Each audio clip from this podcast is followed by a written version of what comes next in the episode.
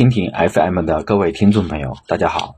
今天我给大家朗读《广义屋象棋陈伟业》。两千多年前的一天，管仲带着枷锁，被鲁国的士兵押着走向齐国边境。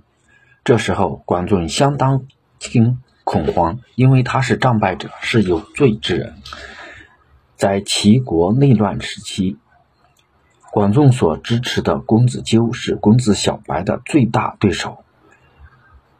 管仲曾经试图先发制人，在小白回国的路上射射向他莽棍的一箭，公子小白假装中箭死亡，骗过了管仲的眼睛，日夜不停赶回齐国，被拥立为君。而现在自己所侍奉的公子纠已经成为刀下鬼。管仲不知道自己将要受到什么样的惩罚，所以才恐慌不安。但实际的情况却大大出乎管仲的预料。他的老朋友鲍叔牙不但为他解开枷锁，昔日的仇敌齐桓公也对他笑脸相迎。管仲不明白自己怎么会受到这样的礼遇。既然仇敌对他网开一面并委以重任，管仲就没有理由不好好效力。